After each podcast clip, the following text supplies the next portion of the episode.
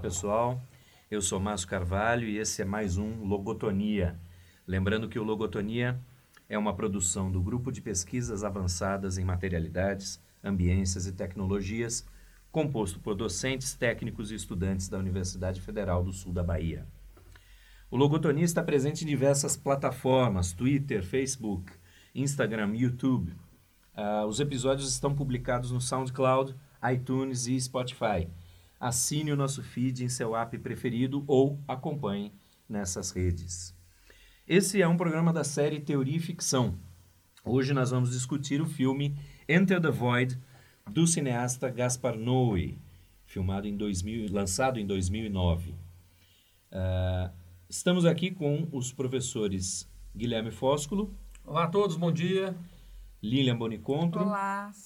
Os alunos da UFSB Saulo Carneiro. Olá, terráqueos que não irão se aposentar.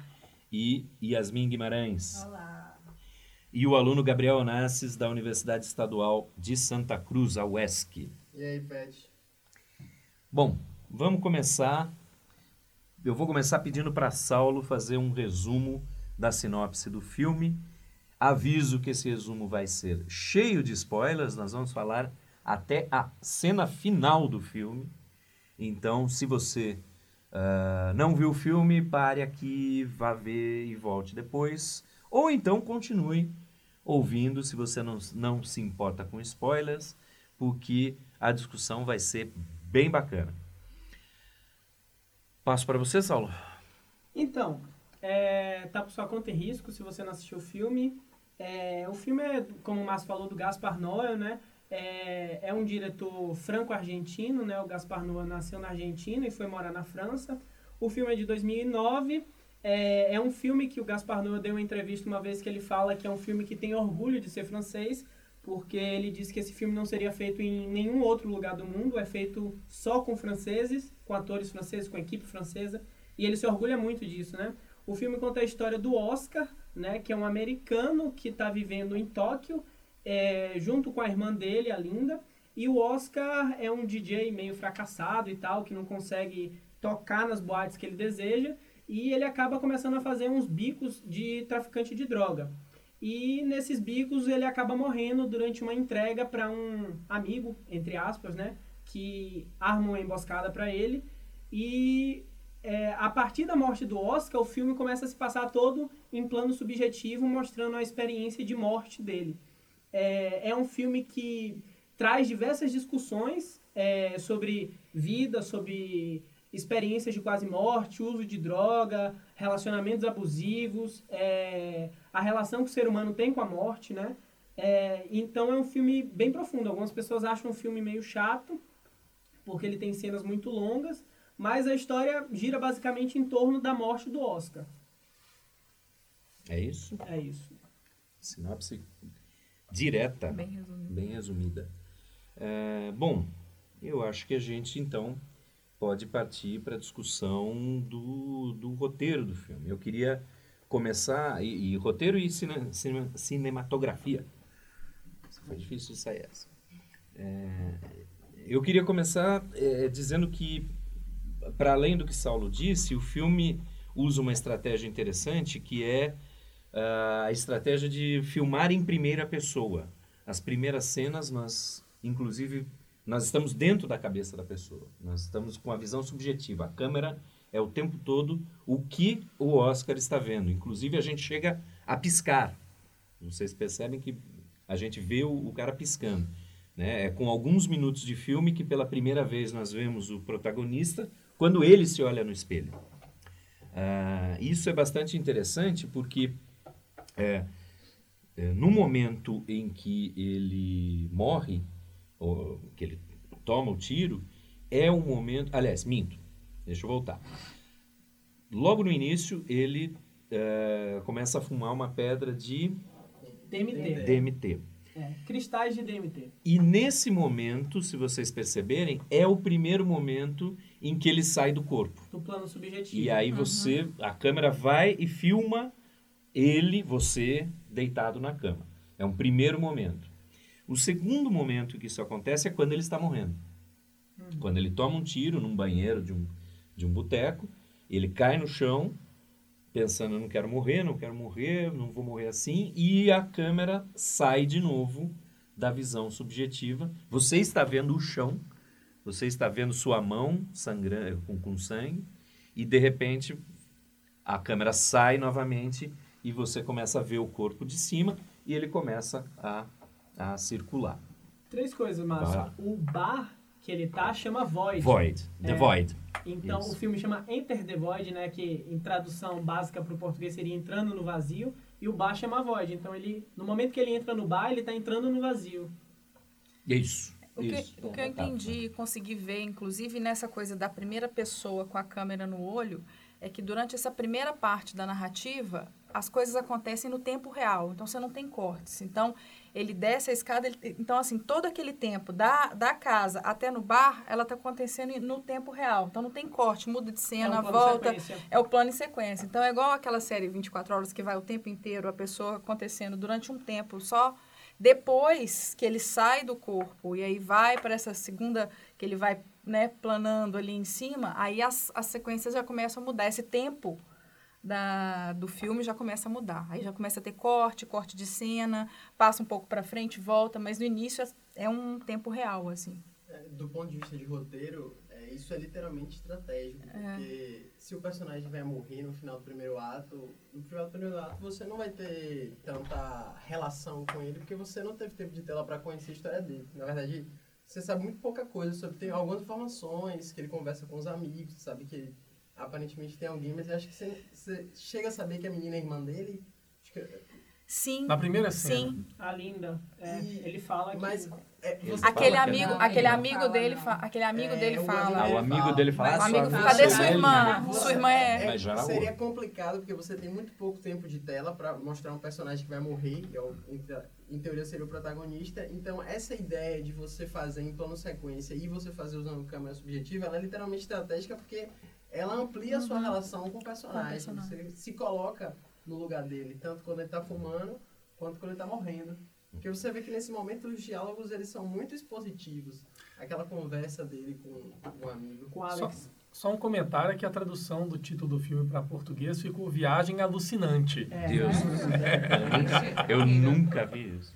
Mas, ó, só retomando uma coisa que acontece antes disso tudo, que é a abertura, os créditos. Hum. Os É, créditos, no eles dão meio que um preview do que vai rolar. Uma Aquela estética... filetinha. É estreboscópico, né? É, Aquela coisa deslo- estreboscópica que vai te dando, inclusive, um enjoozinho, né? Aqueles É. letreiros de Tóquio, É. sabe? É, é bem intenso pra, tipo, aqueles animais que são bem peçonhentos e são bem coloridos, sabe? Isso é perigoso, não chegue perto.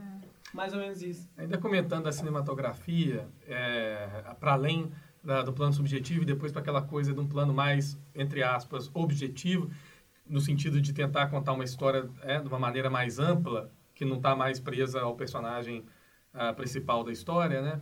Ou seja, você pode chamar de olho do diretor, talvez, a, a, né, a estratégia da, da, da câmera no segundo momento. É, é, uma coisa curiosa é que eu acho que ele fez muito uso ah, das transições de cena, isso na cinematografia, em cima de tubos. Não sei se vocês perceberam. Que começa pelo tiro, a, a câmera entra dentro do tiro e sai em algum lugar, e depois a, a câmera vai sempre buscando tubos. Tem o esgoto, que ele É. entra O esgoto. momento. Tem também a, a trempe da, da, da moça lá que está cozinhando, né? Uhum. Entra na trempe. Aí eu já acho que é mais pro lado espiritual, porque aí já são os outros portais que ele É. poderia ter escolhido para poder ir. Porque não, não tá tem essa conversa que eles falam que tem as opções de. como se fosse uma variedade de outros universos que você poderia, outras, outros planos você poderia ir depois da morte. Ele opta por ficar nesse que seria da reencarnação. Ele vai e passa, tanto que chega um ponto do filme que não aparece mais essas opções. Ele vai perdendo as opções, cada vez elas vão ficando mais intensas. Elas vão ficando mais coloridas, vão ficando mais vermelhas, alaranjadas. Não é aquela coisa branca e pacífica. Ele vai perdendo as oportunidades dele. Até que ele fica só nessa da reencarnação. Tanto que tem na hora do feto, quando aparece o feto, que ele vai e entra ali dentro daquele feto e ele consegue enxergar a própria morte dentro do feto. Isso é super assustador também. O uma feto sendo abortado. forma. Isso. Isso é super assustador. Para deixar só mais claro, é, rápido, porque a gente está comentando disso, mas eu acho que ninguém mencionou disso antes. Me parece que uma das estratégias narrativas do filme é apresentar o livro dos mortos tibetano, né, e contar a história rapidamente desse livro pela figura do, do Alex, que é o amigo do sim. personagem principal. e que é depois o que parece que vai ser incorporado na narrativa como estratégia É uma metalinguagem, né? Porque o, a tradição budista tibetana, ela reza que uma pessoa que está no leito de morte, ela recebe a visita de um monge e esse monge vai lendo por 49 dias, antes e depois dela morrer, o livro tibetano do- dos mortos, para dar um encaminhamento a ela do que seria a morte, para que ela não fique perdida. Então, é, você falou disso, eu lembrei que essa metalinguagem me fez pensar que talvez o Alex, dentro da trama de Seja Into the Void, dele. seja o monge que apresenta o livro tibetano dos mortos e vai falando para ele sobre o livro. Quando a irmã dele sonha, tem aquele sonho, mais um sonho dele É. voltando à vida, que ele para assim e fala, mas eles queimaram seu corpo. Aham. Você não lembra disso? Você não tá sentindo queimar? Você tá morto, né? Você está morto. E justamente isso, o monge que acompanha a pessoa durante a morte, a depender do desenrolar de como se deu essa morte, ele vai dizer como é que vai vai se proceder o funeral da pessoa. Então ele diz assim: "Não, a gente vai do- dobrar o cadáver em várias partes até virar do tamanho de um feto e deixar para abutres comerem. A gente vai incinerar o cadáver, a gente vai jogar o cadáver no rio". E ele fala do tipo de morte que que ele teve, de morte não, de, de funeral, né, uma cremação, é, mostra que ele era esse monge na vida do Oscar. E depois ele vai parar no esgoto, né? Que as É. cinzas dele são jogadas pelo, pelo o cano. Pelo ralo. Mais um Pelo ralo, ralo. mais, Mais um. um- Inclusive, é, se a gente for avaliar dentro da jornada herói, de arquetipologia, esse personagem seria um mentor. É. Esse personagem, ele... ele tá- fra- francês, né? Também. É, é um- ele- com, com sotaque carregado francês, né? É, o ator é inglês, na verdade. É. Ele tá ali para fornecer informações, ferramentas, para fornecer coisas que vão ser mais. Então, uma coisa que eu achei interessante nesse sentido é que ele, mesmo tendo um diálogo expositivo, que em teoria seria para mostrar a relação dele com esse personagem, que é essa conversa sobre o livro dos mortos, na verdade esse diálogo é uma metalinguagem sobre a própria estrutura da narrativa do filme. Porque há uma sinopse do que acontece no Isso. segundo ato inteiro. Isso, aí, aí eu quero fazer uma crítica, e mas é uma crítica que eu vou fazer agora e depois, mais para frente, eu vou desfazer. É, eu, eu vou mudar de diretor, vou falar do Nolan. Adoro a direção do Nolan. Gosto muito dos filmes, gosto muito de Inception, gosto muito de Interestelar, mas tem um problema com os roteiros do Nolan. Eles são totalmente explicativos. Eu, eu lembro que eu, é, eu lembro que eu li uma reportagem falando Inception, o filme que vai explodir sua cabeça. Só se você não viu a primeira metade. Porque a metade do filme é explicando. Na segunda metade, a gente vai fazer isso aqui, vai fazer aquilo ali. Entendeu? Mas Então, você acredita que tem um monte de gente que não entendeu. que não certo? entendeu. Ele passa metade, literalmente metade do filme explicando o que vai fazer na segunda metade. no colégio, a maior parte das pessoas não Não, entenderam. entendeu? Então, Eu fui uma dessas pessoas. Aí, aí, uma crítica a esse filme é que no diálogo ali, que, é, e olha, e você é, é, notou bem o seguinte, eu vou ter pouco tempo de tela para me afeiçoar, para me, me, me, é, Conectar. conectar, com, o personagem. E aí você gasta, desse pouco tempo de tela, você, o, o Noé gasta cinco minutos na viagem da droga, A transcendência dele. e mais provavelmente três minutos só explicando o que vai acontecer no resto do filme. Porque ah, o que o, o, o amigo dele fala é: seu espírito, quando você morre, seu espírito vai sair do corpo, você vai rever toda a sua vida, você vai começar a voar. Aí, mas se você não consegue ir para um plano superior, você vai ficar procurando saídas, mas a solução vai ser reencarnar. E aí você, é, num certo momento, todos os seus medos vão virar realidade. Você vai desejar não ter morrido. Você começa depois, en- então, a procurar um Ah. corpo para reencarnar. A negação. A ter vislumbres da vida futura, ao ver casais transando. Você vai ver as luz. barrigas iluminadas e vai escolher uma vida que se encaixa melhor em você. Tudo isso é, o- é o que ele fala Lá no início. ali no começo. Que é, descre- ele descreve o filme. Então, Mas então uma, uma crítica E não é metafórico. e não é metafórico. É, É é isso que acontece no filme. Então, vocês, acharam isso? Porque a primeira vez que eu assisti, quando ele morre, foi um plot twist. Tipo, caralho, ele morre. Sim. Tipo, não, agora a segunda vez não. Eu já não sabia tudo que ele bem, morrer. tudo bem, mas o triste, problema né? não é só morrer, mas quando é. ele morre, tá dado tudo que ele Ah, vai é. acontecer Não, com ele ele. toma Sim, tá dado. Não, quando ele morre, aí sim, aí erro. Tá tudo tá dado. Mas eu digo É. assim, tipo, antes dele morrer, que a gente não sabe que ele vai morrer, é, pra mim, a morte dele foi assim, foi um, um, um ápice do filme, sabe? Foi Mas um sabe que, que é engraçado? Até o final do filme, a gente ficou achando que a morte dele não era uma morte, era uma viagem dele. É, A gente fica pensando, será que ele não tá viajando lá no início ainda? Depois, que- bem no finalzinho, que fala, não. Transcendência não funciona muito bem assim, que já entra a parte da espiritualidade. Essa questão de ser gravada no primeiro plano, eu acho que foi muito para explicar isso, como essa alteração funciona, porque ele também fala que a morte deveria ser o, a maior viagem que você poderia ter. Seria como se fosse o ápice de todas as drogas, porque ele, ele fica na onda do DMT. Ele quer ir atrás do DMT, ele passa o filme inteiro, tipo assim, ai, queria um DMT, queria um DMT. E o- as poucas vezes que você vê ele fumando DMT é quando ele tá sozinho. Que ele tá ali justamente se justificando, se auto-justificando que eu não sou um drogado. Eu só tô aqui tentando curtir uma brisa. E essa brisa é tão forte que ele não consegue sair dela. Não, pra mim não deu a impressão de que ele estava ainda drogado. Deu a impressão de que ele estava ainda buscando o que que tinha acontecido enquanto ele estava drogado.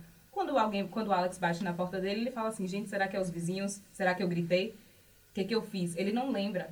Porque a viagem transcendental é justamente isso. Você sai do seu corpo, mas você não, não tem essa lembrança toda.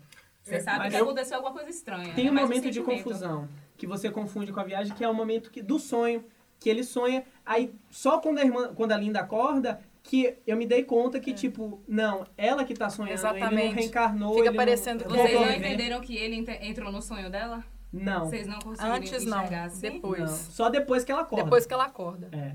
Eu acho que tem mais um elemento aí, que é na direção de que você pode entender também o filme não como né, ah, um evento real de morte e transcendência, mas como evento de efeito do, ah, Do da- DMT. do DMT.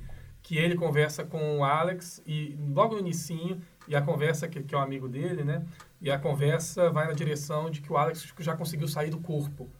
E tem a cena dele saindo do corpo, de fato. Então, quer dizer, você pode ver também o filme, por outro lado, como uma experiência do uso da substância e não necessariamente como desenrolar ah, budista, né, de espiritualista, etc., no sentido Mais do... uma lombra. É, mais uma lomba.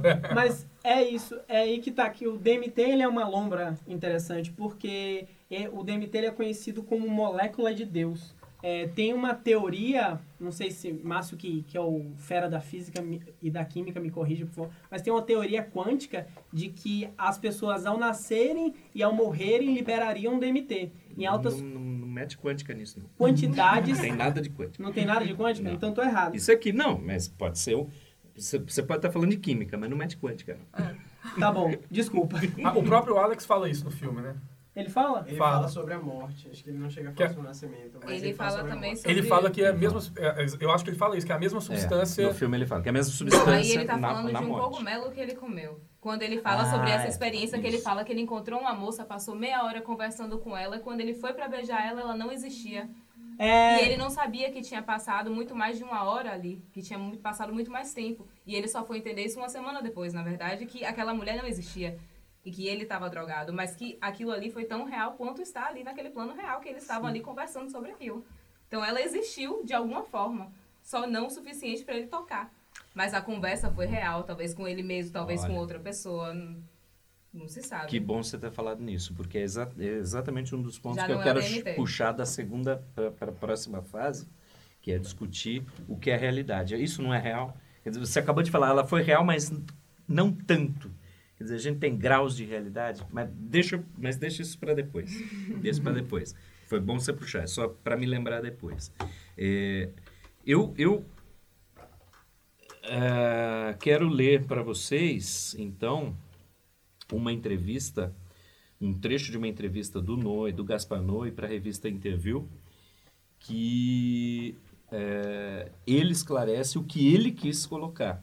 Eu sempre falo o seguinte: a obra de arte, depois que saiu da mão do cara, não é mais dele. A gente pode continuar com a nossa interpretação. A interpretação dele é óbvio que é privilegiada, mas é o que ele quis passar. Então, olha só. Palavras dele. Se você viu o filme só uma vez, talvez não tenha lembrado da cara da mulher que dá a luz ao final, no final. Não é a irmã do Oscar, É a mãe. é a mãe dele. Fica alternando entre A a gripe do e avião. a mãe. E, gripe do e avião. também o filme inteiro é sobre alguém que leu o livro tibetano dos mortos e ouviu falar dele antes de morrer. Não é a história de alguém que morre, voa e é reencarnado. É a história de alguém que ficou paralisado depois de levar um tiro e teve uma visão do próprio sonho. No fim, você não sabe se ele morreu ou se vai acordar no hospital. Que porra é essa, Gaspar Noé? Estragou o filme, cara. Caralho. Eu acho que o contrário. Não, cara, eu acho que o contrário. Não, eu tô brincando, tô No- brincando no- porque explodiu minha cabeça É, isso aí. mas é isso, cara. E aí, isso explica por que, que no primeiro ato ele ficou tanto tempo no na viagem do DMT e gastou tempo falando do livro dos mortos ali. O que. Se a gente achasse, se a gente, como a gente achava, eu achava também. Eu fui lá no fim do filme pra ver a cara da mãe. Não dá pra ver, tá Não dá pra ver embaçadinho. nada, todo mundo mas tá embaçado. Até sim, o pai, mas ela, não, mas o cabelo dela é, É mais escuro. diferente, é. E o formato do rosto É, também, mas também. o cabelo que mais chama O ca- atenção. o cabelo pega. E também porque momentos antes ele vai intercalando na montagem com A mãe com a da irmã. mãe com a- transando com, isso, o pai. exatamente. Então- ele, ele tá E com- ele na vendo, transa da é. irmã, mas intercala com a mãe transando. Sim. Agora, é, aí a, cri- é por isso que eu falei que eu ia voltar, nessa, fazer uma crítica e desfazer. Porque se a gente a, a- se a gente achava que ele ia nascer da irmã, o filme seria óbvio nesse sentido. Pô, quando ele, o amigo contou toda a história do, do livro Do tibetano, ele te deu spoiler da É. segunda e, e terceira metade do filme. Da, do- metades, da, da segunda e terceira fase do filme. Mas, não é isso que ele fez. Ele tá... Era importante pro Alex tá saindo da viagem de DMT, ouvir a descrição dos- do, livro dos mortos tibetano, para que ele, ao tomar o tiro, entrasse nessa viagem, Então, talvez por ele sonhando, tá alucinando. Talvez ele, ele morra. estivesse num coma, aquilo É. ali tudo fosse tipo um coma, talvez, e ele voltasse a ver a vida dele toda até o ponto de nascimento dele. Mas, então, é Uma eu- experiência mas de quase morte. isso, mas aí o que eu estou querendo melhor chamar a atenção que é que o, o, o que parece ser é, uma cena para mastigar o filme para você e você falar assim, ah, já sei o que vai acontecer, na verdade está te enganando. É Na verdade foi inteligente. É, Eu vou te fazer camadas. acreditar que, vo- que você já sabe tudo o que está acontecendo. E tem um outro elemento aí que eu acho tá. curioso, que é que se for isso de fato, existem né, ah, muitos relatos de pessoas que passam por experiência de quase morte em relação a túnel, luz, etc. E daí como estratégia narrativa, essa, esse jogo o tempo inteiro de né, cilindros, luz e a câmera entrar para esses, esses cilindros de luz e tal, faz algum sentido também. É, se você, é, isso foi uma coisa que eu notei, assim, no, no filme é muito, muitas vezes quando a câmera se aproxima da- do- desses pontos, são pontos de luz e é sempre uma luz bem, bem próxima do, do amarelo, do alaranjado, do, uma luz quente. Quente neon. Raramente é uma luz fria.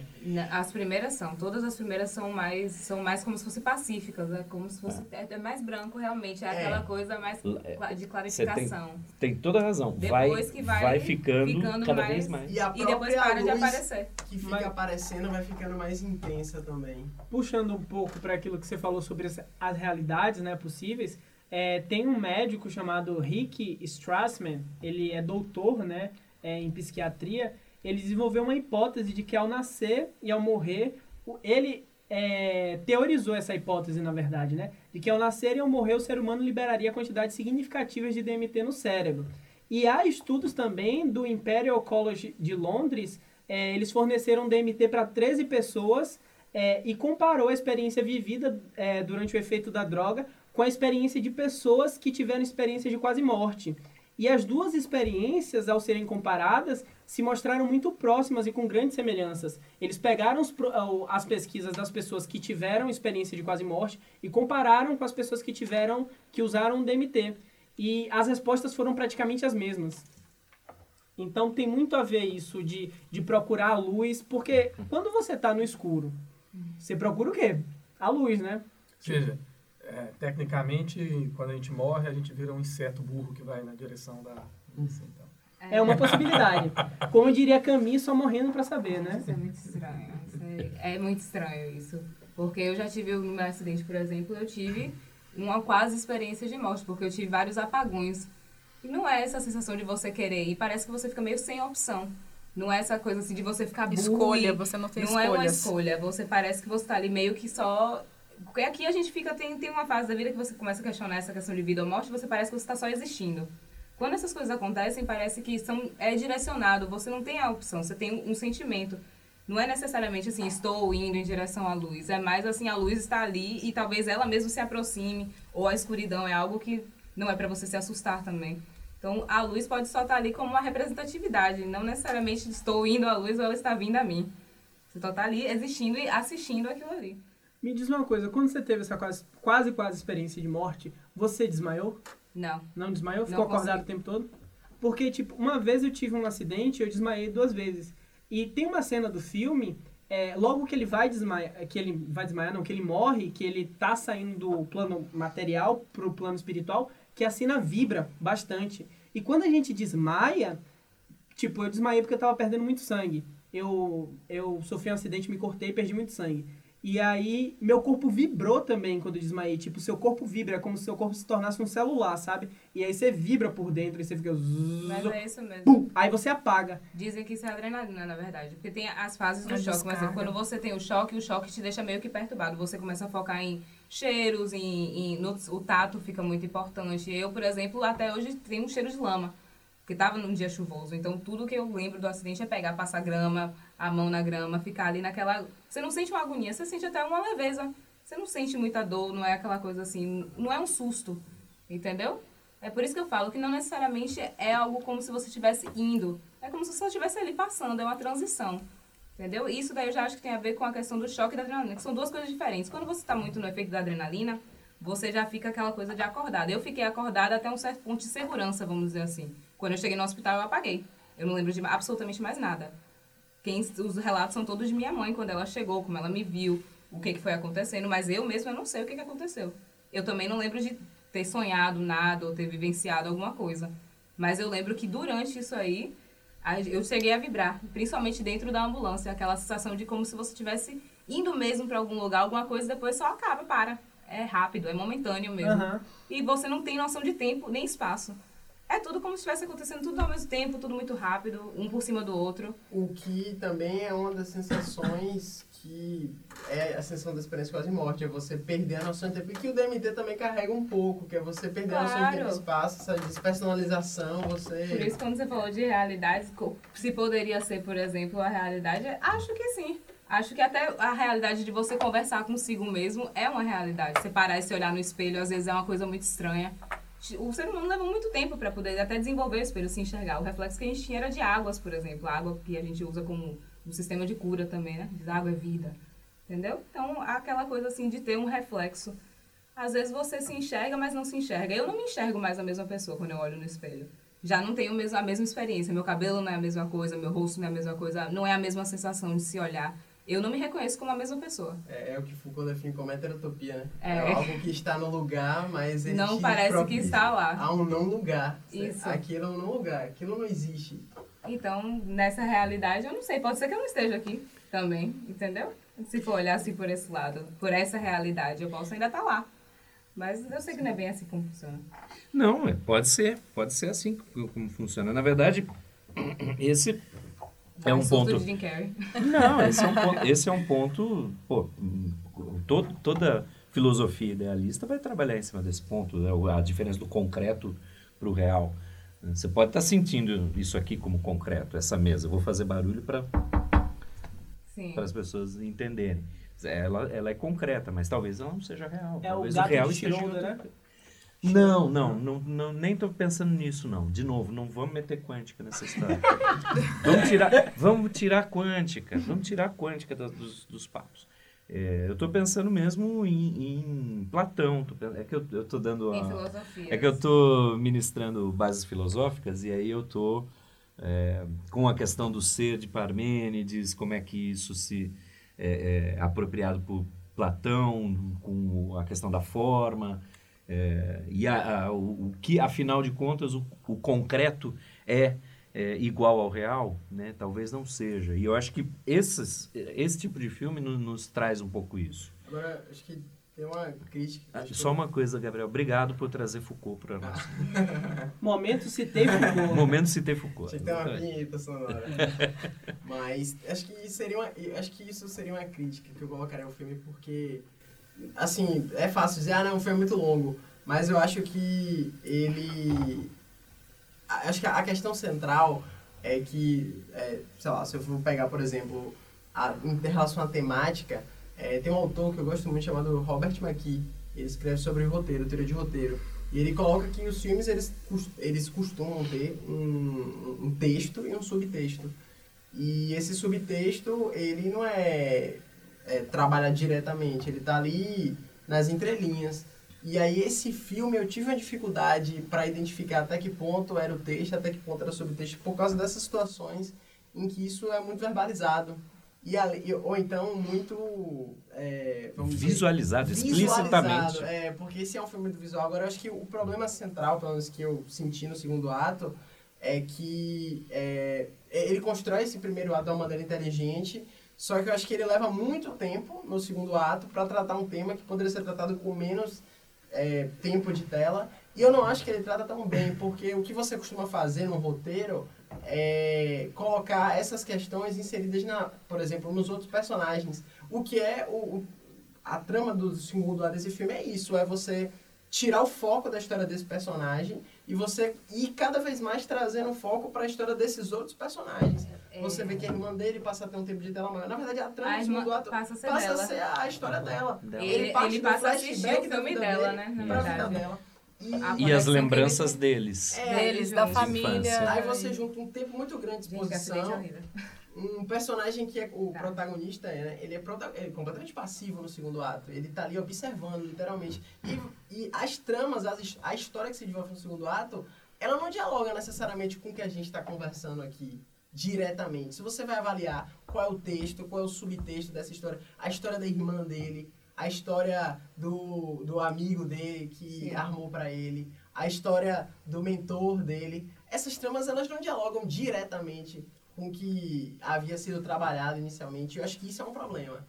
Isso Olha, é um problema. Eu, talvez seja o maior problema para mim é isso. Como se desconectasse um pouco do filme, é, isso, e fosse mostrando outras é, Vamos dizer lados. assim, a única aproximação que o filme traz sobre isso que a gente conversou e sobre isso que foi apresentado no primeiro ato é o fato de que o personagem está vivenciando tudo aquilo. Agora, duas coisas, eu acho, em relação a isso, puxando a coisa mais para o aspecto é, é, teórico e tecnológico da coisa.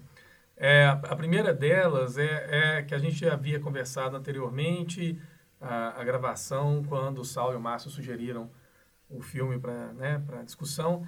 E a, naquele momento houve rapidamente a discussão se esse filme poderia ser um filme pensado para VR, para ser utilizado como realidade virtual. Ponto 1. Um. O ponto 2, é, que eu acho curioso, é que o, o, o Russell ele tem um, um, conceito que é o princípio de intencionalidade, e a ideia é que a consciência é sempre orientada para um objeto. E essa parte que eu acho que é curiosa é porque meio que se alinha com o que a gente vinha discutindo já em outros episódios, da concepção de que talvez ah, pensar em real, em realidade e ficção ou ficcional não seja um, uma, uma, bom, uma boa chave não só para pensar esse filme, mas para pensar essas experiências. Porque, de fato, né, a, partindo do, do, princípio de intencionalidade, você está experimentando algo. Essa experiência em si é real, ela não é ficcional, percebe? Uh, portanto, você, experimentar, seja através do DMR, né, do é DMR? Como é que chama? DMD, foi mal? DMD, DMD. DMD da, da, da droga e tal, da viagem, né? Ou seja através de um óculos VR, ou seja a mesma experiência que você tem né, numa tecnologia mais simples, como o filme mesmo, né? ou quando a gente misturar tudo isso. Ou quando misturar todas as, as, possíveis realidades. Né? Perceba, elas ainda são experiências, elas ainda obedecem ao princípio de intencionalidade, ainda são experiências de uma consciência, que é a do observador, orientada a um objeto, quer dizer, produz uh, uh, estados mentais, por assim dizer, no observador. Né? É justamente esse ponto que eu ia falar que eu entendi diferente do que você falou justamente por isso, porque ele traz, ele alonga tanto o filme dessa maneira, porque o título em português ele oferece essa pista, viagem alucinante. Das, Pelo filme ser em plano subjetivo e chamar viagem alucinante, tem um lance em inglês também que o void estaria próximo de voyeur, né? da palavra voyeur, que em francês é, quer dizer uma pessoa que sente prazer ao observar outras fazendo sexo.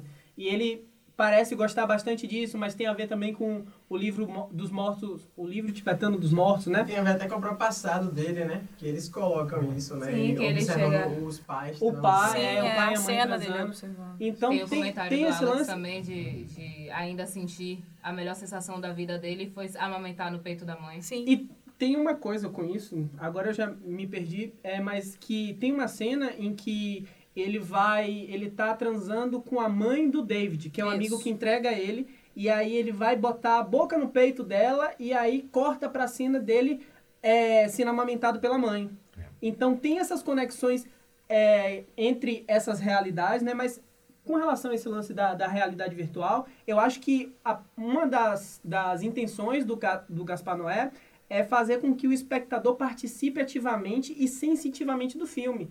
Por isso que ele alonga tanto o filme para que na verdade não é o Oscar que tá ali, é você que tá ali vivenciando aquilo tudo. E eu acho que seria um filme muito bom para assistir em realidade virtual. Seria muito bom mesmo você poder daria até um bom jogo. E só, só para fazer um comentário rápido em relação a isso, vocês não se esqueçam que o, obje, o objeto da realidade virtual é pornô, tá? Então, quer dizer, em última instância, ah, o filme caberia bem até por causa das últimas cenas, só que você tinha que trocar para o plano subjetivo de novo, né? Para provocar o efeito que você quer no observador do Depende VR. do, depende do público A do VR, né? Se for hotel também é galera ele comenta é? isso. Quando ele tá doidão no, na casa do amigo, o amigo ele com aquela maquete do, do hotel, ele fala, imagine se você pudesse ver tudo transparente, as paredes todas transparentes, você vê É, todo ver mundo todos seus amigos. uma- como se fosse uma suruba coletiva, cada um no seu, mas todo mundo junto ao mesmo tempo. Você- ele fala, acho que é um orgasmo infinito, um negócio assim que ele fala. Uhum. Então, eu acho que essa questão aí é mais porque é um, é um jeito natural da gente, é a nossa forma de reprodução. Então, ali a gente tá criando vida. Por mais que não necessariamente engravide todas as vezes, a mulher vai engravidar todas as vezes que ela tiver um ato sexual, não. Mas é o momento ali que abre aquele primeiro portal de dizer assim, ó, bora lá, começou os processos. Então, quando aparece aquele hotel, parece que ele tá fazendo a mesma escolha. Tipo, aqui não, aqui não, aqui não. Aparece todos os personagens, todos os tipos. Os gays, os héteros, as que estão ali só pra ter prazer, os que estão ali já concebendo como se fosse a irmã dele. Por isso que a gente acha que, né, necessariamente ele vai nascer da irmã. Da irmã. Entendeu? Mas pode ser que seja que não, que só ele tá assistindo tudo como se fosse um grande filme também, na viagem dele. Ele pode estar imaginando aquilo ali mesmo. Pela viagem transcendental que ele teve, né? De dizer assim, ah, todos os pensamentos que ele teve até chegar naquele momento da morte dele, que são vinculados àquilo. Mas não necessariamente que né, vai acontecer assim. Só a curiosidade, porque tem outras, outras religiões, tem outros livros do morto, de mortos também que eu falei que tem. Tá, a gente estava comentando isso e eu, eu queria ler eles justamente para entender isso, se tem alguma conectividade também. Se necessariamente todos têm um guia, por exemplo. Esse livro tibetano, esse livro dos mortos, é, é, se eu não me engano, chama Badotou, é, em inglês, Badotou. Ele serve para o hinduísmo, é, para o budismo e para uma religião que é jainismo. Jainismo. É para três religiões diferentes. E eu acho que devem ter três versões diferentes dele para cada religião. É, isso daí deve ser. Isso, isso é já o lado psicodélico da coisa, porque querendo ou não, vem a interpretação de texto também. Não é como se fosse um ritual único, né? Qualquer um que lê vai interpretar também de alguma forma diferente. Ou seja, será que as viagens seriam diferentes? Seriam tipo, ah, eu não. Não sabe, faria, faria que nem ele, eu viria outras coisas. Ele se apegou muito às visões com a irmã dele. Uhum. Ele vai e volta sempre no contexto da irmã. Então, às vezes, fica parecendo que ele não quer ir para outro plano porque ele tá muito preocupado com a irmã. O vínculo deles é tão forte eles fazem menciona isso, verbaliza que eles fazem isso, o pacto assim, de sangue ele tá quando eles são pequenos, né? É. Aquela coisa de criança, eles cortam o dedo, faz aquele pacto e anos depois, quando eles conseguem se reencontrar, ele ainda pergunta, né? Você lembra daquilo? Tem a cena também dela tentando beijar ele. Então eu senti um- Que ela sente é, aquela coisa. tem um Duas Sim, coisas. também. É, tem esse relacionamento abusivo, meio incestuoso, e tem o lance do pacto de sangue, porque é, deixando a, a intenção do Gaspar Noé de lado, se, se ele reencarna na irmã dele, se é uma possibilidade interpretativa dele ter reencarnado na irmã, é a escolha dele, porque ele escolhe, ele tenta reencarnar no feto da irmã Que é do aborto. é, do aborto, do Sim. primeiro bebê. E aí ele fica procurando uma barriga para reencarnar e, e a irmã tá transando com a Alex, a linda, e aí ele vai justamente nela. Então pode ser que ele esteja tentando cumprir o pacto que ele fez com ela, de nunca se separar dela. Sim, é isso que eu imaginei, mas aí já entra o lado da, aquela, aquele apego que ele teve. Ele não teve a curiosidade de, que nem o Alex teve, que ele falou assim, ah, pode ser a maior viagem que você já teve morrer, porque você não sabe o que está aí por fora. Aqui a gente já sabe qual é, como é o plano, né? A gente vai crescer, nascer, viver e depois morrer de novo. E supostamente, né, reencarnar, ficar naquela, naquele loop, nunca sair. Só que se você opta sair do loop, ninguém vai, não tem como voltar e dizer assim, ah, ó, é assim que está acontecendo lá, entendeu? Das opções. Ele tem opções, ele só opta por não justamente por isso. É o apego, gente. Aquele, não sei se é amor, se é apego, se é a promessa. Às vezes pode ser uma questão de culpa. Que quando ele morre, ele fala, e linda, o que, que vai ser dela? É. Mas, então, o livro tibetano dos mortos, ele diz que é, a pessoa não perde a consciência durante a morte, ela continua consciente. Então, ele, aquele momento todo que ele está ali, ele está consciente. Ele só não tem como se comunicar. Ele só não tem como se comunicar. Mas tem, tem uma conexão de... Sim, tem umas conexões. Teve, principalmente quando as pessoas estão doidando. Quando o Alex fala ah. com ele, que ele não tá sonhando ali. Ali é, ele não tá dentro do sonho. Ele vê o sonho, ele acorda, ele vê Linda acordando assustada, tudo aquilo ali. Mas quando ele tem a conversa com o Alex, Alex tá a imunidade baixa, ele tá num, no esgoto, ele tá ali parecendo que ele tá drogado, escrevendo que quer morrer. Eu não, não eu, quero viver, eu quero viver. Eu quero viver, né? Na parede. E aí ele olha assim e como conversa com ele. Assim como ela, tem uma cena que ela tá drogada, dançando na boate, e ela tá olhando para cima e parece que ele está olhando para baixo, que eles estão se enxergando. E é ela que ela tá fala tá com isso. o Mário na porta, né? Isso. E é, não, que ela tá dançando ah. mesmo. E aí ela fala, depois tem um. Logo depois no filme, ao longo do filme, tem um comentário que ela fala que ela sente como se Foi ele quando ela tá com o Mário na porta lá. da boate. É. Isso, como se ele, ela queria esquecer. Esquecer não, né? Mas vamos dizer, superar a morte do irmão, mas ela não consegue porque ela tem a sensação de como ele estivesse sempre pairando. E, e na verdade, e na verdade, quando o menino que denunciou vai falar com ela. Ah, eu ri naquela cena. Ela, que ela se desespera, obviamente. Uhum. Ela fala pro Mário: Eu só não me matei porque eu sinto o Alex aqui comigo. Uhum. Como se não tivesse ido ainda, né? Não tivesse partido. E uma observação... É... Eu sinto o Alex, não. Sinto o Oscar. O Oscar. É. Aqui comigo. Uma observação obscena é que depois de assistir esse filme, deu um pouco de medo de transar e ver quem tá me observando enquanto eu tô transando. Eu fiquei um pouco tímido.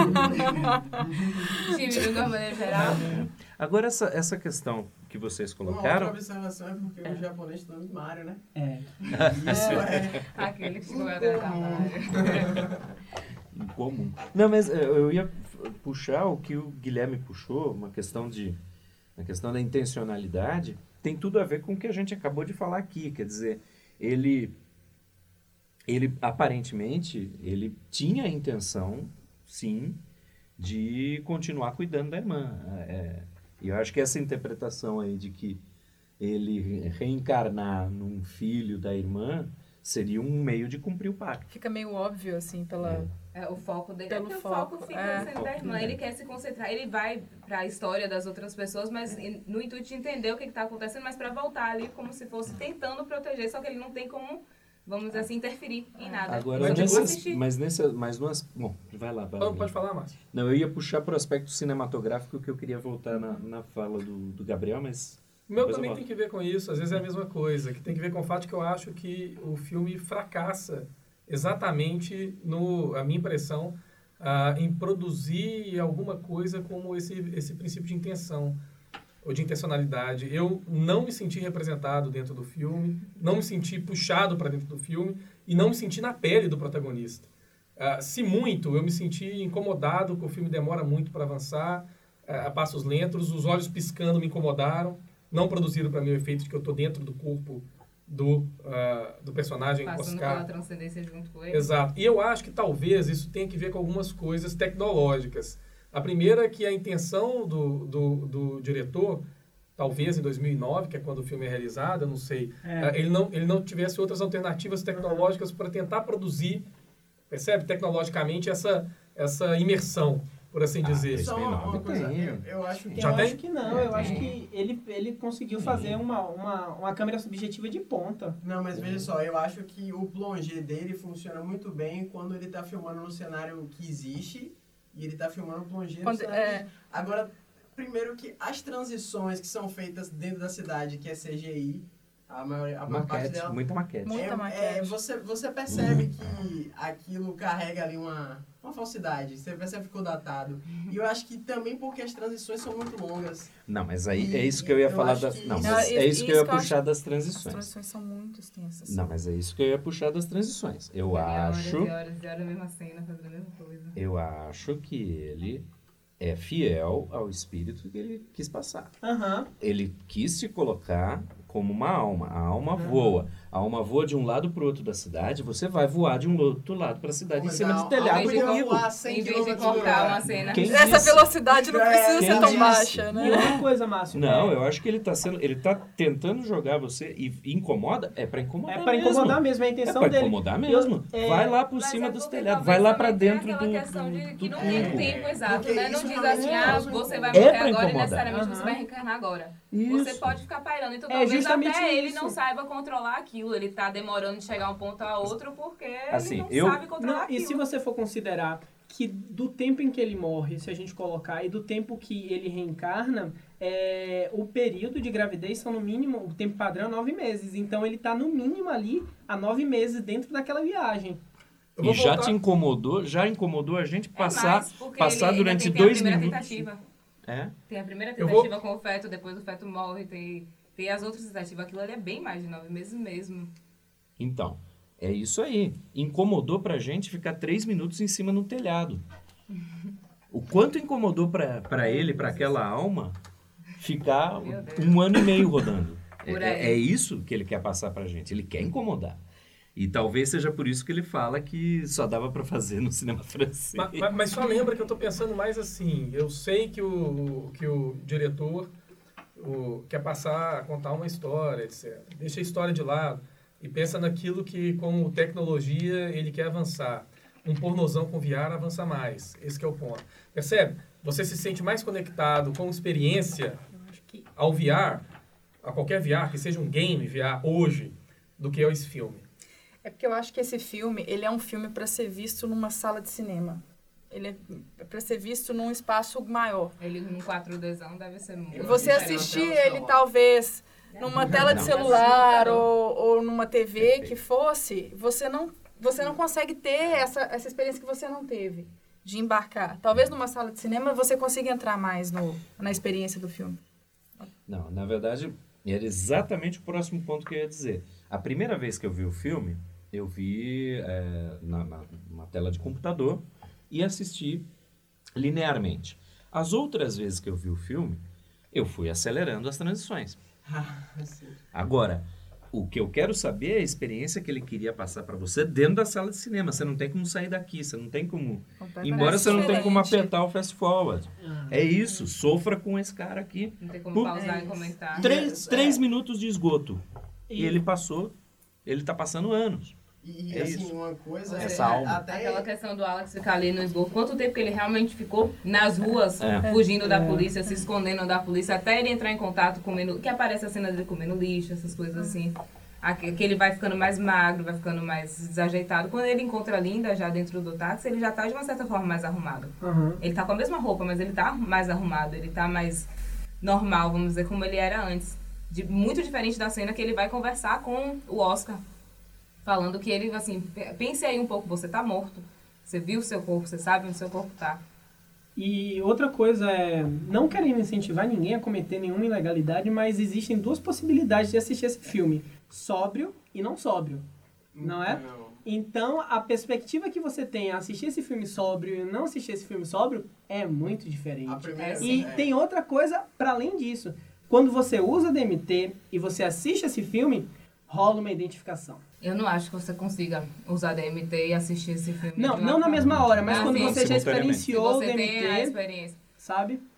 Através da ayahuasca ou através do cristal, não importa. Mas quando você experienciou o DMT, que você assiste esse filme, porque o DMT, os usuários relatam, né? Eu não sei como é que é. é o DMT, a, quando a pessoa fuma, ela apaga. Ela tem um blackout total. Tem que ter até uma pessoa do lado para segurar o cachimbo, o isqueiro. Normalmente é bom você fazer isso sentado mesmo. É, sentado ou deitado, né? Porque a pessoa apaga e, tipo, é uma experiência de... As pessoas relatam que você tem que ficar lembrando o tempo todo de respirar. Lembra de respirar. Lembra de respirar. Eu quero voltar um pouquinho nessa coisa da tecnologia. Difícil. E que, inclusive, é, quando a gente vê as cenas, é, as cenas tem, elas são um pouco embaçadas, né? A gente não consegue... Nada com clareza. Não é muito nítido. E eu acho que essa experiência, talvez numa tela maior... Porque quando você está vendo numa TV, eu, eu ficava assim, não, mas será que o filme não baixou direito? Será que a conexão que tá ruim? É, e aí, não. Se você está numa tela de cinema, você entende que aquilo é a intenção né, do diretor. Aquilo foi um intencional, inclusive para aparecer essa coisa da... da eu tô Dá uma agonia. tô, é, eu tô no intermediário, então isso dá uma agonia, essa coisa da, das luzes piscando. Granulosidade da, é, da, da cena. né? Não tem essa nitidez. Então, talvez essa experiência seja completamente diferente. Vendo. Eu, eu, eu, Porque também foi uma- um filme produzido numa lógica que não é a lógica do VR. e também, mas também não é a lógica do roteiro padrão. É, Não. Esse que é o A ponto. única, é porque se você, se, sendo bem honesto, assim, a única parte em que esse roteiro funciona como um roteiro padrão é o primeiro e o terceiro ato. Que é quando o protagonista tem escolha, que é quando a trama se move de uma maneira sim, mais linear. É, porque o segundo ato, ele é essa experiência. Mas, né? mas para quem assistiu o, o Irreversível, no- no- eh, ele usa a mesma estratégia no Irreversível e no Enter the Void, que é tentar te enganar que o filme é um grande traveling que não tem corte nenhum. Uhum. Né? E Ele não faz dois, transições. No mais novo dele também, no Clímax. É, então, Não é, assisti, não é. assisti. Agora, o irreversível é, tem, tem a, a- ele faz isso, mas tem uma questão que o filme começa do fim. Você vê o fim da história e sem corte ele passa de dentro da ambulância onde está o, o personagem principal para ele entrando numa boate, que, que é o que aconteceu antes. É como ele chegou na ambulância. Então o filme vai voltando para o passado sem e, e com essa estratégia de tentar fazer com que você não veja o corte. Então me parece que eu, eu, eu gosto muito da, da ousadia do, do, do Gaspar Noé e eu discordo frontalmente, Guilherme. Agora frontal, vamos arranjar briga aqui, vamos arranjar treta. Momento Eu- de discordância. Momento de discordância. Eu discordo frontalmente do, de que ele não tinha as condições para fazer aquilo tal. Por, por quê? Porque vocês viram Irreversível? Não, eu não vi. Tá. Também não. Olha só, eu vou fazer a seguinte heresia. Vou pegar uma cena de Irreversível, Guilherme Del Toro no Labirinto do Fauno, filme maravilhoso, um diretor maravilhoso, maravilhoso, mas ele tem uma cena em que o malvadão lá vai dar uma coronhada na, na cara de um dos empregados ou soldados, não lembro, que afunda o rosto do cara e você olha e fala, boneco, Boneco. Gênio do cinema, Cronenberg, gênio, gênio. Marcas de Violência, acho que é o nome do filme, Viggo Mortensen pega uma garrafa ou uma coronha e faz a mesma coisa, afunda o rosto de um cara, boneco, boneco. Gaspar Noé, irreversível. Nessa segunda cena, o cara tá atrás de alguém, depois você vai descobrir por quê que ele tá atrás do- de, de uma pessoa, porque como eu disse, o filme vai indo pro passado, depois você vai descobrir por que, que esse cara quer bater naquele, naquele outro. Entra no inferninho, cinco minutos rodando lá dentro, sem corte, desse jeito, muito mais sexo, muito mais pesado, sadomasoquismo, cacete a quatro lá dentro, Lindo. muito mais. E aí ele finalmente encontra o cara. Aí ele finalmente encontra o cara. Bom, aqui tá tudo spoiler. Quando ele encontra o cara, ele começa a empurrar o cara, tal, não sei o quê. O cara dá uns tapas nele, joga ele no chão, quebra o braço dele. Bonito. Levanta o braço. O amigo dele pega um extintor de incêndio e massacra o rosto do cara. Com muitas pancadas. Massacra. Você vê e você fala, caralho, não é boneco. Como que esse desgraçado fez isso? Primeira porrada, você vê dentinho voando. Você vai vendo afundando, você vai vendo ficar roxo, você vê o nariz A deslocar. tecnologia ajudando. Você vai ver, você vê cada a cada É um filme porrada. Da década de 90, né? E aí você vem me dizer que o Noé não sabe fazer isso? O senhor está equivocado. Lembra que eu disse que não é que não sabe, que é... É dois- que ele optou por não, né? 2009, é, é Não, como tem o Salvador uma opção. falou, tem tecnologias e Tem tal. tecnologia, mano. Bem, mas a opção foi essa, né? Cinema, ah, provavelmente não foi 3D, porque o filme não é 3D também. Esclarecendo a ignorância aqui, já tinha VR nessa época? Já. Eu acho que 2009, não, que eu me lembro, não era como hoje. Não, eu lembro não era entrar... comum, mas já tinha. Eu lembro de 2000 e pouquinho entrar num desses, sei lá, eh, feiras de universidade e o que a galera tava fazendo, e nos idos de 2000, não lembro se 2009, ainda era botar um óculos e jogar Doom, uma coisa assim. Mas não era como hoje, por exemplo, que você pega qualquer celular, bota um caixote na cara. Eu e acho você que tem foi nessa época que, inclusive, as TVs 3D começaram a sair. Eu acho que sim, já tinha sim. 3D já tinha. As TVs 3D já, já começaram. Né? Que Começou a sair a os 30 óculos. mil reais, né? É, que tinha um óculosinho. Não, ninguém- Não, não, não 3D era não era cara, cara. não. A gente tinha também A gente, lá a gente- eu tenho TV ainda 3D. Que Eu- ninguém usa que 3D, Eu né? sou o único. Eu sou o único ser humano que gosta da tecnologia. Eu, eu compro filme sempre que eu posso. Né, com a versão 3D e a versão. Agora não, né? porque eu Troquei. Agora a TV 3D foi pro 4. Agora, só para lembrar, assim, que, de novo, eu estava puxando mais para o lado das tecnologias e talvez da intenção de produção de algum tipo de experiência estética ou de estado mental no observador, do que para a construção narrativa e, e tudo mais. É mais esse elemento técnico que eu também não tenho certeza ah, se era a intenção do diretor. Me parece que era pelo simples fato da, do plano subjetivo com o olho piscando. É, seria meu único argumento em relação a isso. Parece que ele quer construir a experiência do, né, do, do observador, Sim. né, Não, do isso é claro. telespectador, Isso é claro. eh, de uma maneira imersiva. Isso, você está lá, é, é o que ele quer. Isso. E daí meu argumento em relação a isso é só que, bom, para quem assiste hoje, nos idos de quase né, 2020, parece que há trocentas outras formas de você fazer, ah, produzir o mesmo Ah, mas efeito. já, já vi ali, cara. É, Matrix é de 99, bicho.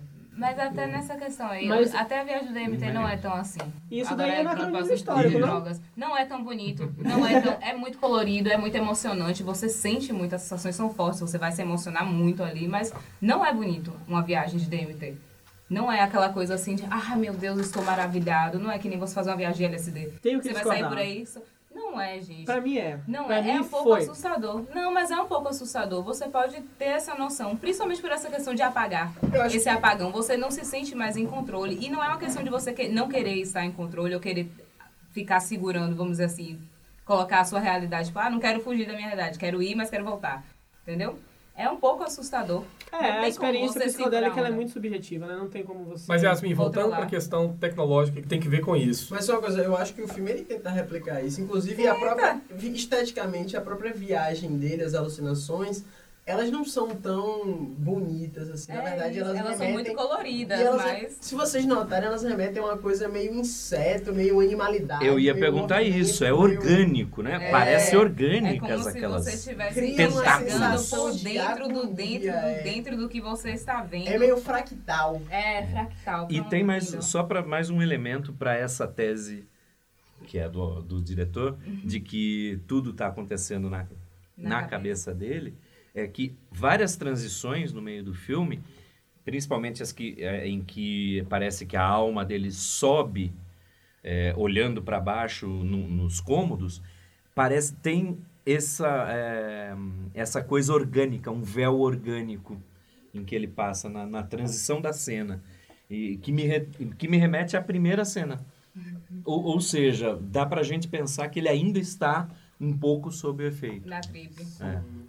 O, Deve ser interessante, né? O que eu queria reforçar sobre isso é que o, o McLuhan, ele tem um termo, e aí nesse sentido eu acho interessante resgatar, que é tá no Understanding Media, é, que é de média hot and cold, que seria né, mídias quentes ou frias, e, a, e o conceito dele vai na direção da transmissão da informação.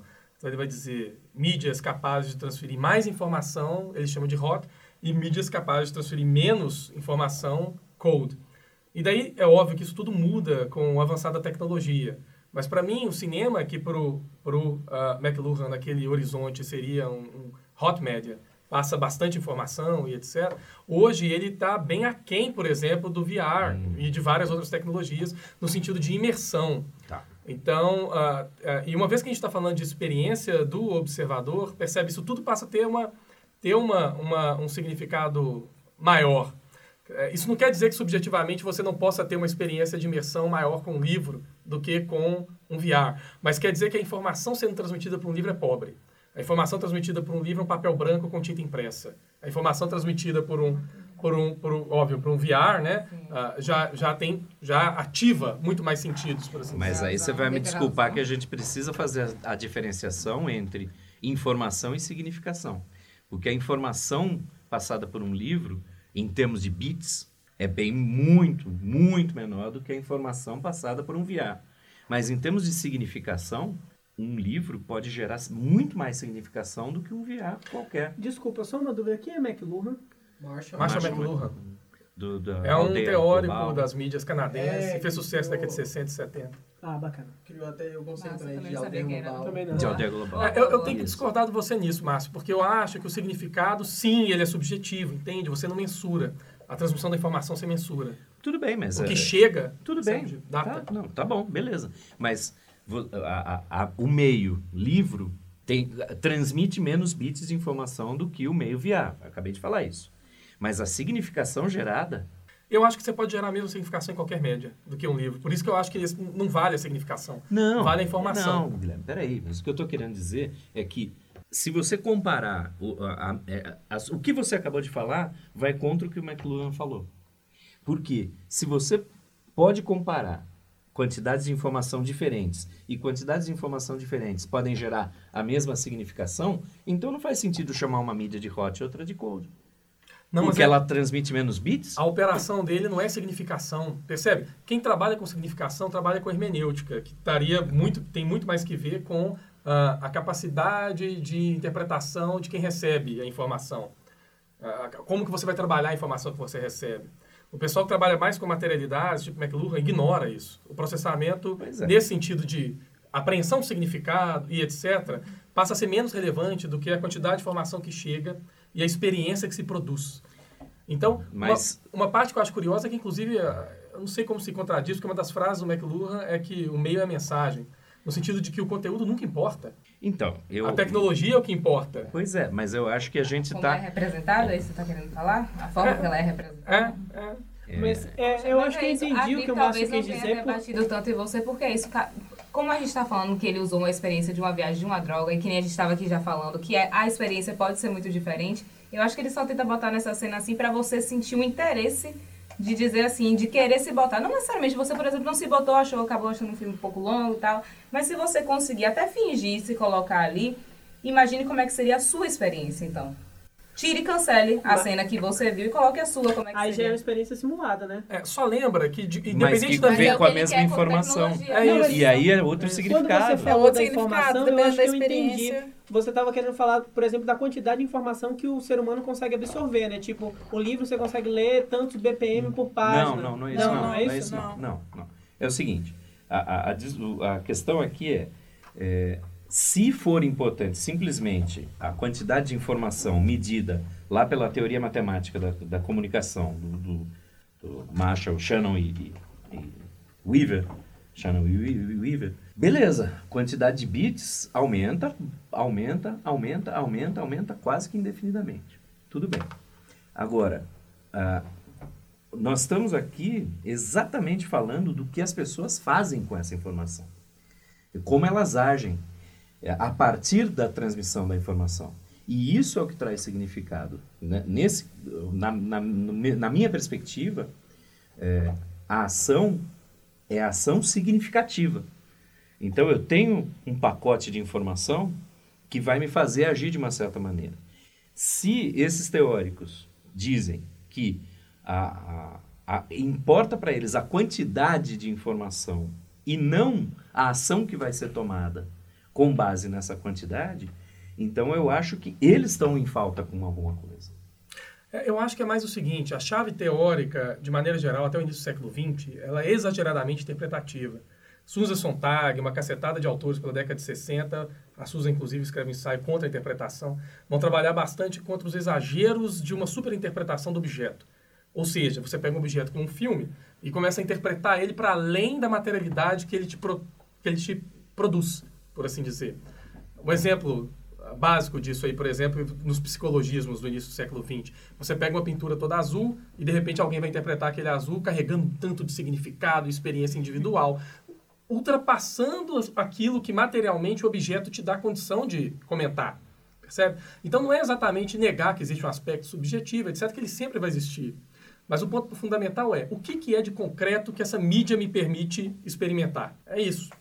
Ah, um livro, por exemplo, você pode ter experiências mil com ele, não tem Sim. problema absolutamente nenhum, mas ele é fraco no sentido de informação transmitida, de experimentação. De, quan- não, de duas coisas diferentes. Não, De não, não. quantidade de informação transmitida, concordo. de experimentação, discordo frontalmente de novo. Imagine como se você a- a- pudesse pegar um óculos desse de viagem, de, de viagem virtual e pegasse cada um aqui e a gente fosse ler todo mundo o mesmo livro, ao mesmo tempo.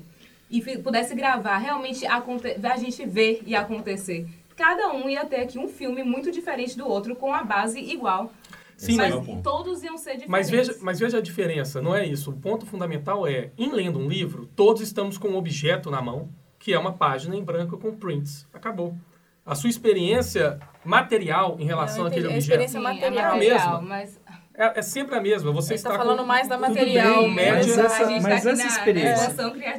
Sim, mas a experiência material não, não resume a experiência do, do- da leitura. E daí eu de vou, maneira nenhuma. e daí eu vou discordar de você frontalmente. Para mim, você sabe Eu fiquei cutucando ele o tempo todo pra discordância. Agora sim. Porque eu acho que ela só te provê essa experiência. E não só ela só te provê essa experiência, por mais que a sua imaginação esteja livre para devagar e formar imagens, não é disso que se trata. Mas ela também educa o seu corpo a se comportar exatamente daquela forma. A mídia te obriga a se portar de determinada maneira diante dela. Seja um livro, seja um filme, Sim. etc. Mas é só para lembrar que eu não estou fazendo aqui o advogado de que tudo que temos à disposição são essas materialidades e não importa a experiência subjetiva e etc.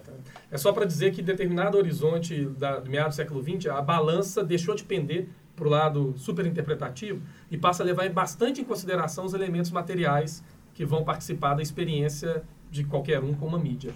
Sim, mas o elemento que você trouxe agora é um, é um elemento, o elemento que você trouxe agora é um elemento com o qual eu concordo plenamente. As, o uso da mídia modifica o corpo, educa o corpo. Nesse aspecto de materialidade, você- nós estamos juntos.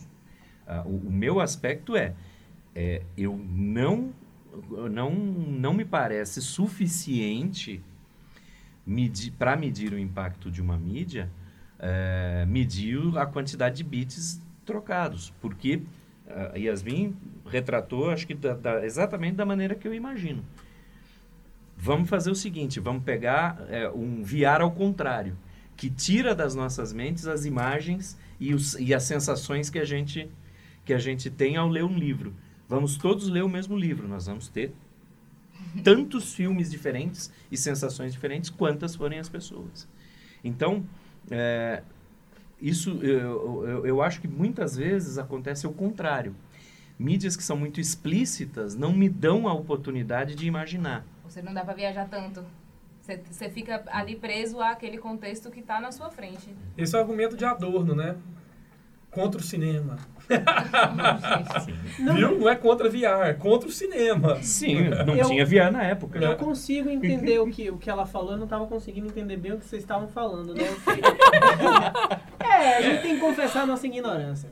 É, eu tava, tava me ligando na, na questão da quantidade de material que a gente consegue absorver, a questão de páginas por segundo que a gente consegue ler, de informação que no VR seria maior. Era isso que eu estava entendendo. Mas agora que Yasmin falou é, com relação a, a- ao formato do, do VR, que ele meio que já preconcebe uma experiência que quando você está lendo o livro é subjetiva. E isso é, a gente pode dizer que é original, né? E com, com, é, com, com o filme também não, não deixa de ser.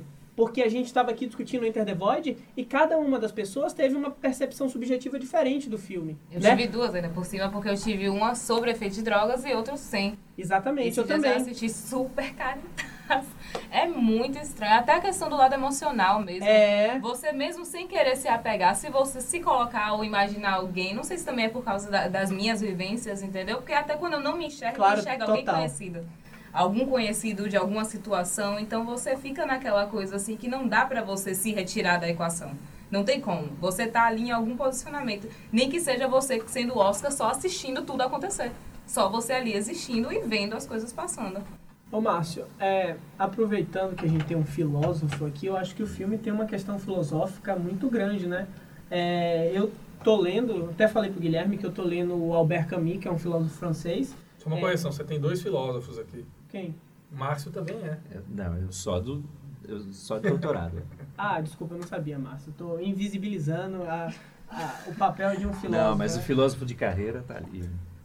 É, mas então, é, o, o Camus, ele vai falar no mito de Sísifo, né, que a morte, ela é uma das principais questões para a filosofia, é uma questão que a filosofia não conseguiu resolver tão bem.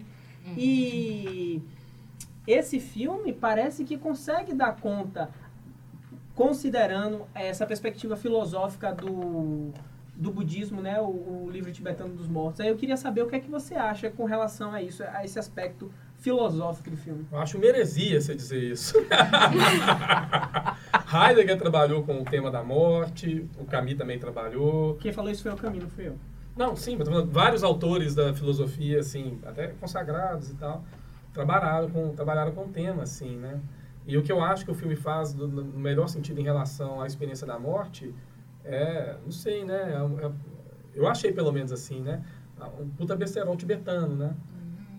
Tipo, pra quem não crê como eu, você olha aquilo e fala, Eu pô, também não creio. Mas a o questão no- não é essa. Mas eu o também não Noi creio. não crê. O Noi não crê e filmou isso. A questão, acho que Mas eu digo, tem o que, que com a tem, o que, que crença, tem de concreto ali, filosófico, a respeito da experiência de morte? Pra mim, que já teve uma quase, quase experiência de morte, tem sim algumas coisas que são meio que É, concretas, Tem assim. algumas coisas que são concretas. Não, porque filosófico, lembra Ah, bem, sim, assim. sim. O que traz de reflexão filosófica? De reflexão... Uhum. ah, Não, e aí volta aquilo que tava falando, né, do texto e do subtexto. O subtexto desse filme, ele é muito vazio.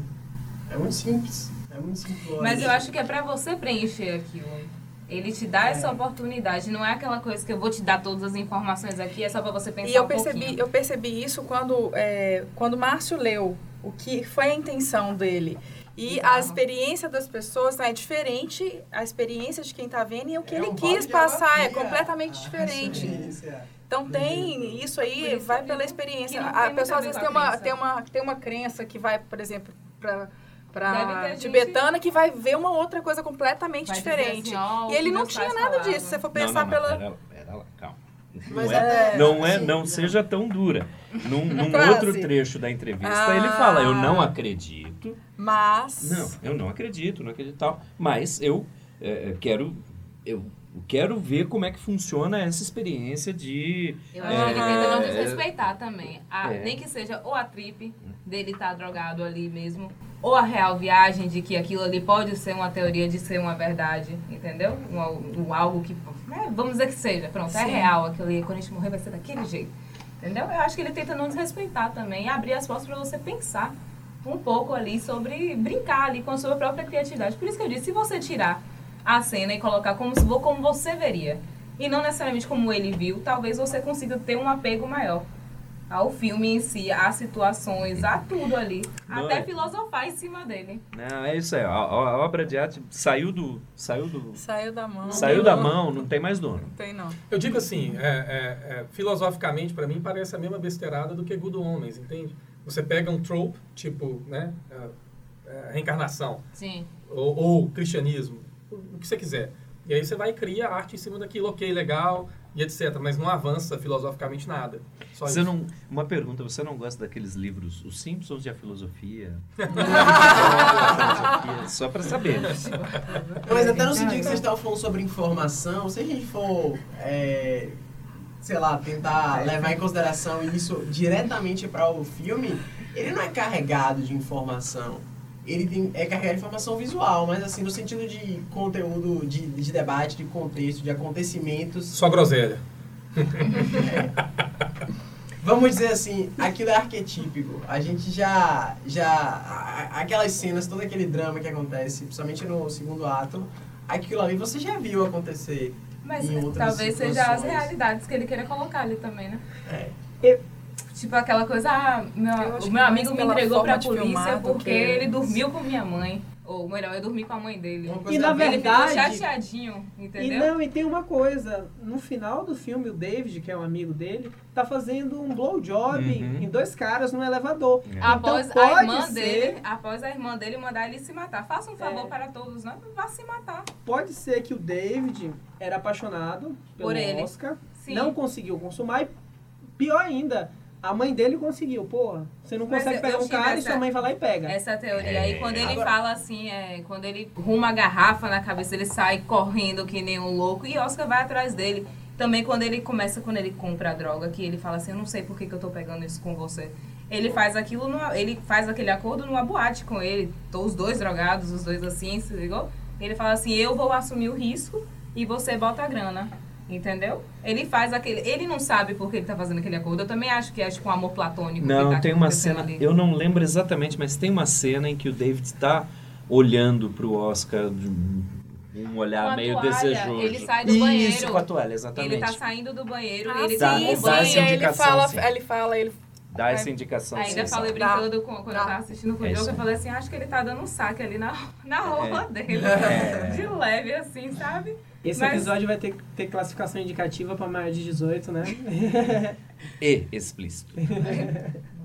É, o filme é um pouco explícito também, né? Não tem muito pra onde correr. Agora uma coisa que eu, eu esqueci de comentar enquanto a gente tá falando, é, a gente comentou que esse filme é um filme bastante visual, esteticamente, assim, e na cinematografia. E uma coisa que eu notei é que ele tem uma coisa com a montagem, assim, ele utiliza da montagem para tentar criar a significação a partir dela. Então, quando ele combina, por exemplo, a imagem da irmã transando com a imagem da Sim. mãe transando, Sim, ele está combinando duas imagens que têm significações diferentes ou próximas para criar uma terceira significação. E ele tem isso- rimas visuais que ele isso é faz do é, começo ó, pro fim. Ele, Ele tem tem um questionamento disso. Quando assim, ele, no ele questiona, quando ele é pequeno, aparece essa, uma lembrança dele questionando pra mãe, ah, você ama mais o meu pai do que ama a minha. Ela fala, não, são dois amores Diferentes. diferentes, completamente diferentes. E aí que ele vê a cena, ele lembra da cena de ver os pais transando. Então realmente é aquela coisa que é quando ele tá, na verdade, essa cena aparece quando ele lembra também da irmã dele tentando beijar ele. Uhum, Que ele fala assim, não, não para. Ela fala, mas eu não cresci, não virei, não tô toda mulher agora. É, tem É, todas a essas não sensações incestuosas. Não tem distinção, né? planos, é, que, e mu- muitos planos de muita posição dos atores, na mise-en-scène ali, É. que você percebe que tem uma certa conotação. Não, visualmente não ele é visualmente o Noé é um, é um Agora, pra diretor mim, muito aquilo ali caprichado. não saiu estranho, saiu mais como um trauma. Pelo vínculo que eles tinham, aquele, aquele separação. Entendeu? E as sensações que eles foram tendo, cada um sozinho, né? Cada um num lado sozinho. Eles não tiveram aquela proteção de irmão, eles tiveram mais aquela proteção de duas pessoas. Eles viraram, passaram a ser duas pessoas diferentes. Sim. Talvez que foram conviver uma juntos. maneira deles se ligarem, né? Que Se eles cresceram, conectarem. eles não cresceram juntos. Então a, a irmandade que eles têm é de uma vaga lembrança de quando eles eram crianças. Eu acho que ele tinha um pouco da culpa por ele ter levado a irmã para para o Japão, né? Então Claro. tinha essa coisa da culpa. Ele pegou a passagem e pagou para ela ir para lá, então ele, tinha, ele ainda ficava naquela coisa assim, ela tá vivendo a vida, mas eu tenho, eu trouxe ela para cá. Então eu tenho que protegê-la de alguma forma, A acho culpa, que né? é. Pessoas, acho que a gente já discutiu bastante o filme. De- teve discussão, teve batalha dos filósofos, teve de tudo hoje aqui. E vai ter pela primeira vez, então, no Logotonia também uma sessão de dicas culturais. Eu quero começar eh, sugerindo o filme ah, Medo e Delírio em Las Vegas, ou Fear and Loathing Clássico, em Las clássico. Vegas. Filme do Terry Gilliam, já que a gente está falando de grandes diretores que mexem muito com o visual, Terry Gilliam é o mestre. É, filme de Terry Gilliam baseado na, no, rote, no, na, no romance de Hunter Thompson. É, com ahn, Benício Del Toro, é, quase irreconhecível, e Johnny Depp, quando ele ainda era um grande ator, absolutamente irreconhecível, mais careca do que eu. É, é espetacular, muito bom esse filme mesmo. É, e, na verdade, trabalha com a questão das drogas. Eu acho que eles, a- eles acabam, estão indo atrás de uma droga da, da glândula, sei lá que glândula pituitária. É, uma, é bem bacana. Tem várias pontinhas quase reconhecíveis também. Eles estão indo atrás de mescalina, não? Eles estão indo atrás de mescalina, mas eles chegam num ponto e, e acabam arranjando outra coisa. né? Mas, enfim, é, vale a pena. Esse vale muito a pena. Terry Gilliam sempre bom. Eu vou ser bem mais rápido que o Márcio. É, tem um, um filme que chama A Descoberta, The Discovery, de 2017, é, do Charlie McDowell, e é um filme mal avaliado. Mas a hipótese que o filme traz é interessante, que é do cientista que descobre, prova definitivamente que há vida após a morte, ah, e o que gera um surto de suicídio no mundo. As pessoas querem se matar porque está provado de que Acredito existe nesse plano que a gente vive de dor e incompreensão também, viu? Mas não, não tô aconselhando ninguém a se matar, não. E que se conecta um pouco com essa parte mais né, eh, espiritual desse filme que a gente discutiu hoje. e ao mesmo tempo com a parte de experimento, né? O que de fato poderia acontecer ah, caso fosse provado que existe algum tipo de vida após a morte. Próximo? Posso Vai. falar? Então, eu vou num clássicozão, assim, de 96, que é o Transpotting. Que eu acho que é um filme que tem uma temática que vai, vai de encontro com a temática é, dessa coisa da década, bem da década de 90, né? Do uso de drogas e da coisa dos amigos. Então, eu acho que é um filme que vale a pena. É, saiu o segundo agora, mais recente, mas não é a mesma coisa que o primeiro. O primeiro vale a pena. Então, fica a dica aí. É, No início eu tinha pensado em recomendar o Holy Mountain. Acho que, acho que é um filme que vale a pena assistir. Ele também tem esse questionamento sobre a realidade, também envolve uma certa licergia, uma certa psicodelia, mas o plot dele é melhor. E a Eu- gente, e a gente aqui está com diretores, a, a gente acabou de citar É. Danny Boyle e agora Danny Boyle. Rodorowski. É. Então, Estamos bem, a companhia tá boa. É, eu vou extrapolar, né? Vou fazer duas indicações de um livro de um filme. Eu queria indicar o Clube dos Jardineiros de Fumaça, da Carol Ben Simon, uma escritora brasileira. Ela conta a história de um brasileiro que vai morar na Califórnia e começa a plantar maconha, né? Um professor de história que tem algumas decepções no Brasil, vai embora e vai para os Estados Unidos plantar maconha. É um romancezinho bem interessante. É, Ela ganhou o prêmio Jabuti com esse romance. É, recomendo bastante, leiam, está disponível na Amazon. É, Amazon paga nós. É, e queria indicar uma série também na Netflix, é uma série que nova aí, tá no hype, é Como Vender Drogas Online Rápido. Conta a história de um adolescente é, apaixonado que termina com a namorada e que acaba comprando uma carga de êxtase para agradar a ela. Só que ela termina com ele e ele precisa vender essa carga de êxtase e ele precisa dar um jeito de vender essa droga. Então, como o tema hoje tem um pouco a ver com droga, eu vou fazer essas duas indicações aí. Assistam, tá disponível na Netflix. Netflix, paga nós. É, então, eu acho que é isso. A gente vai encerrando por aqui. Espero que tenha sido minimamente divertido.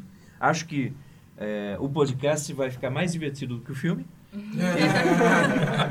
Coitado certeza. do Gaspar Noé. E é isso. A Valeu. que Hã? façam como você e assistam pulando as transições. Aí vai. Ele, vai Não, ficar, ele fica curto, viu? Super. Assistam Clímax também, novo filme do Gaspar Noé, muito bom. Vou cometer um sincericídio, é como assistir Deus Diabo na Terra do Sol, do Glauber Rocha. Oh, isso, isso vai Você vai gerar hate. E assim terminamos esse Logotomia. não conseguiu né, terminar o